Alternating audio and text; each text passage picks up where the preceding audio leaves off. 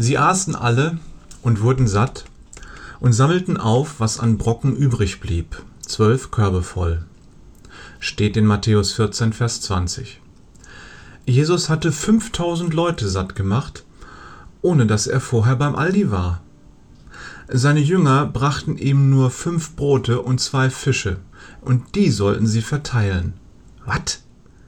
Das ist doch wie mit den Impfdosen. Das reicht nur für die ersten zehn und die 4990 anderen? Nun, sie wurden alle satt.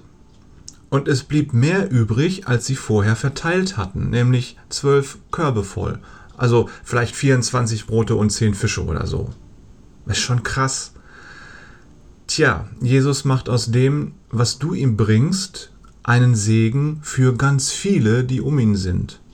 Wichtig ist aber, dass du es ihm bringst. Und andere bringen Jesus das, was sie haben, und davon profitierst du dann und wirst satt. Wichtig ist, bleibe bei Jesus, dann kommst du nicht zu kurz. Denn aus deinem wenigen wird viel und du wirst versorgt. In diesem Sinne.